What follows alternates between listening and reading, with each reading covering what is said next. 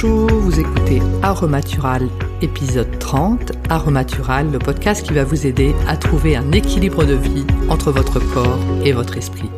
Bienvenue à vous, je m'appelle Véronique Denis et aujourd'hui le titre de l'épisode est Comment gérer les relations à distance?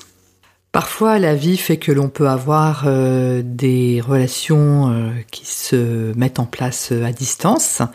Soit ça peut être un enfant qui prend son envol et qui part faire ses études supérieures loin de l'endroit où il a vécu avec nous.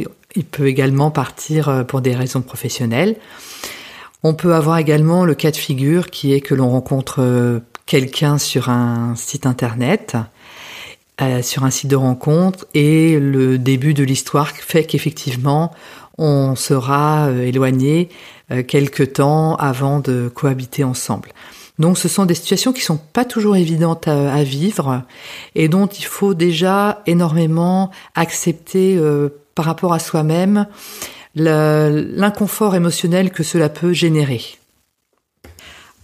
Alors pour le premier cas de figure, qui effectivement euh, l'enfant qui euh, prend son envol par rapport euh, au domicile, on appelle ça le syndrome du nid vide.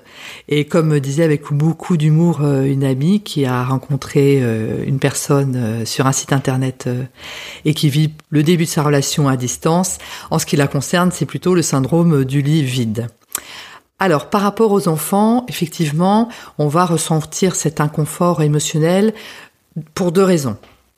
Tout d'abord, effectivement, on se sera énormément investi dans l'éducation de, notre enfant émotionnellement et on lui aura appris à voler de ses propres ailes et ça ça demande beaucoup d'énergie pendant plusieurs années et au moment où l'enfant part eh bien effectivement ça peut laisser euh, bah déjà des plages de, temps euh, vides parce qu'on bah, les temps que l'on consacrer effectivement à l'éducation de notre enfant et à s'occuper de lui, etc., ben, ne vont être remplacés par euh, rien.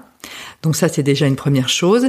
Et puis le fait d'avoir un enfant qui part loin comme ça, eh bien, ça nous fait passer euh, dans euh, la catégorie des parents avec des grands enfants. Donc effectivement, en termes d'âge et de tranche d'âge, ça nous met un petit coup euh, par rapport effectivement au fait de, de, passer dans la tranche des 50, 55 ans. Donc on sait qu'une étape est franchie par rapport à cela.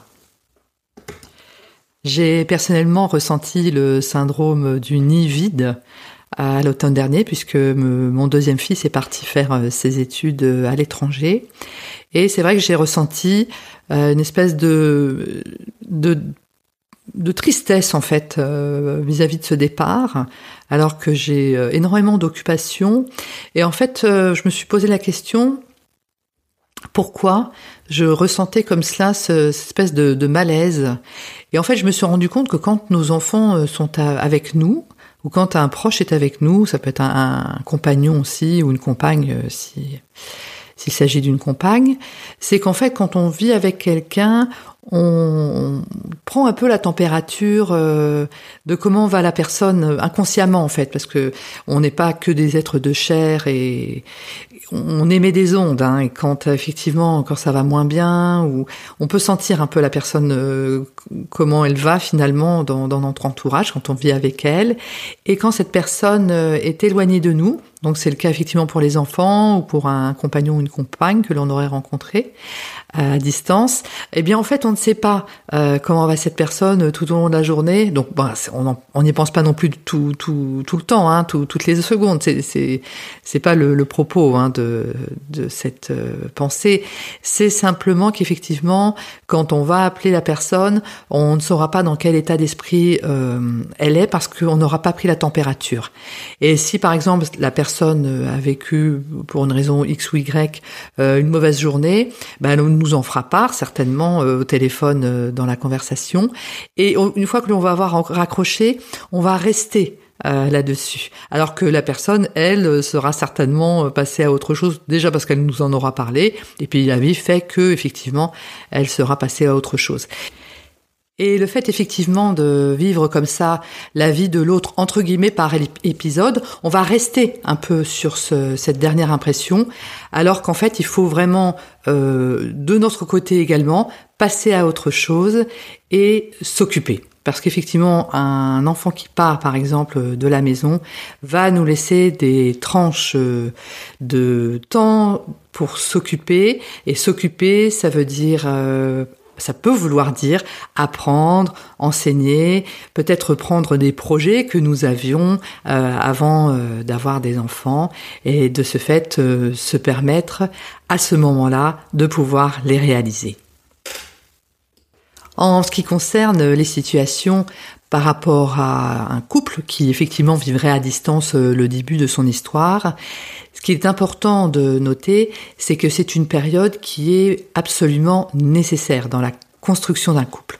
Pourquoi? Parce qu'effectivement, quand on, rencontre quelqu'un, eh bien, on va naturellement euh, se présenter sous notre meilleur jour, sans mentir, hein, tout en étant euh, tout à fait euh, sincère dans la, présentation que nous avons de nous-mêmes, mais on va donner une image globale qui ne sera peut-être pas tout à fait en corrélation complètement avec la réalité. Et le fait de se donner du temps comme ça euh, à distance dans une relation de couple et de ne pas se précipiter à vivre ensemble, ça permet vraiment de prendre le temps de, faire connaissance dans des bonnes situations, dans des situations qui sont peut-être euh, moins confortables. Donc le fait de se voir comme ça le, le week-end ou un week-end sur deux, peu importe selon l'organisation, ça permet de faire connaissance. Ça permet déjà euh, de voir si la personne nous convient ou ne nous convient pas et ça permet également de faire parler son intuition parce que parfois bien tout paraît euh, très beau euh, et en fait euh, on se rend compte qu'il peut y avoir des petits grains de sable dans l'engrenage et parfois la personne ne voudra pas forcément les montrer mais le temps de le fait de prendre son temps comme ça permet de faire parler son intuition par rapport à l'harmonie d'une relation ou pas. Donc c'est vraiment un temps qui, qui est indispensable. Quand vous rencontrez quelqu'un sur internet ne vous précipitez jamais, jamais à euh, cohabiter avec cette personne ou à l'accueillir chez vous. Prenez vraiment le temps. Euh, la précipitation n'est vraiment pas un cadeau dans une relation de, couple.